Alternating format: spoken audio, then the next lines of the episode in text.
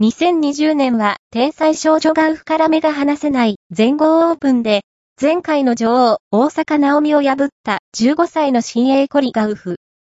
まだ、プロ2年目ながら、すでにタイトルを獲得しており、グランドスラムという大舞台でも驚くほど、冷静なプレーで勝利を収めている。2020年、ガウフが旋風を起こすかもしれない